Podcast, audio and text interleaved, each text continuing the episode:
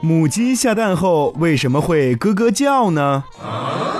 养过母鸡的人都知道，母鸡在下完蛋后，往往会咯咯哒、咯咯哒、咯咯哒的叫个不停。难道它们是为了催人们去取蛋不成呢？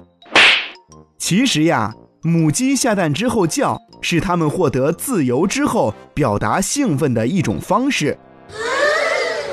其实母鸡下蛋并不轻松，下一个蛋通常要十至二十分钟，而且这是一个非常非常消耗体力的活儿。不要啊！母鸡们下蛋时常常是累得脸红脖子粗。